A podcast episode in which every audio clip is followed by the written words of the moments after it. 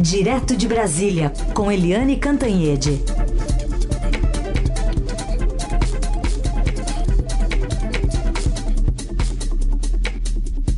Oi, Eliane, bom dia. Bom dia, Heisen, bom dia, ouvintes. Bom, você destaca então essa mudança ministerial no governo Bolsonaro. O presidente Jair Bolsonaro anunciou ontem uma pequena reforma ministerial, mas não é tão pequena assim porque atinge o coração do governo, a Casa Civil. É a Casa Civil que coordena todos os demais ministérios e coordena também a articulação política do executivo com o legislativo.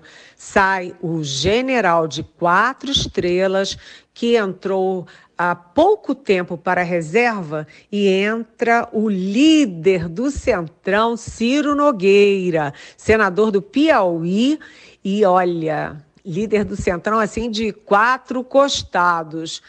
Ou seja, o presidente Jair Bolsonaro continua demitindo os generais e continua botando o centrão dentro do seu próprio governo para se preparar, para reagir aí aos pedidos de impeachment que aumentam toda hora lá no, na Câmara dos Deputados e também para se preparar para as eleições do ano que vem. Ele que vem enfrentando a CPI da Covid com mais notícias uma atrás da outra e também enfrentando uma queda de popularidade pesquisa após pesquisa.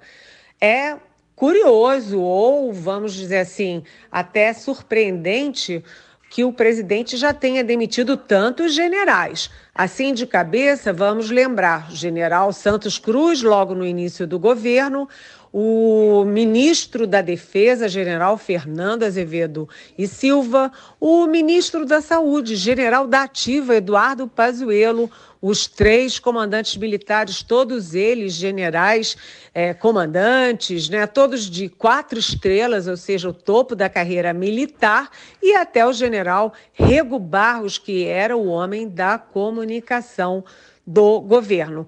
Além disso, eu lembro aqui também de dois generais demitidos pelo presidente. Um que era presidente da FUNAI, outro era presidente da ST, a empresa de Correios. Enfim, o presidente continua demitindo um general atrás do outro e botando o centrão para dentro do palácio. E agora botou o centrão no coração do governo.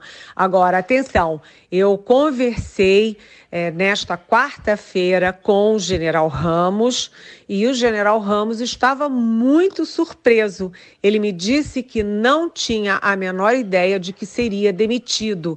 E ele ainda falou assim eu não sabia, é, levei um choque. E aí, gente, atenção, aspas, eu me senti atropelado por um trem, mas estou bem. Né? Ele quis dizer que levou um susto, um susto enorme, mas que toca a vida para frente. O problema é que o presidente Bolsonaro comunicou a ele que ele estava afastado da Casa Civil, mas não disse para o general Ramos qual será e se haverá um novo posto para ele dentro do Palácio do Planalto, na estrutura de poder. E aí a gente lembra, né?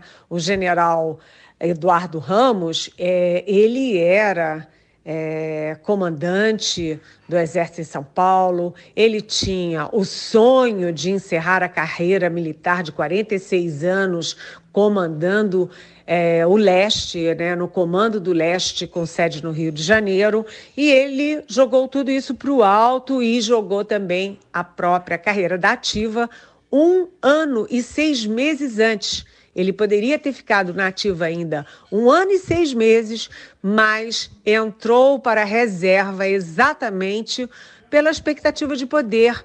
E ele diz para ajudar o país, mas na verdade é aquilo, né? Ajudar o país, mas também ter essa sensação de poder dentro do governo Bolsonaro, de quem ele é amigo há décadas, né? As duas famílias, inclusive, são amigas.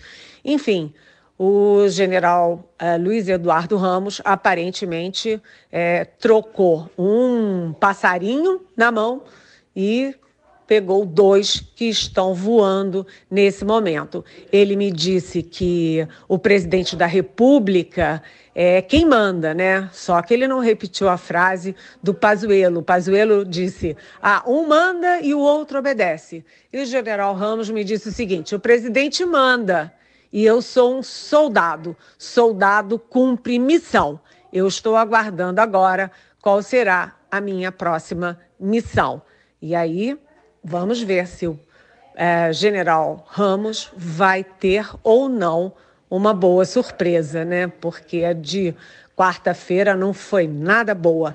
Aliás, o sucessor dele, o Ciro, é, Ciro Nogueira, que é do Piauí, como eu já disse, ele estava de férias no México e já está no avião voltando para o Brasil, prontíssimo para tomar conta da Casa Civil, o que significa tomar conta do governo Bolsonaro. O governo que se elegeu com aquele discurso da nova política está cada vez mais agarrado ao centrão, que é o símbolo, o melhor exemplo do que é velha política neste país. É ele que vai cuidar de emendas, cargos, verbas, ou seja, na verdade, chefe da Casa Civil é dono da caneta, né? E a caneta está com o Centrão. Tchau, Heisen, tchau, ouvintes, e até amanhã.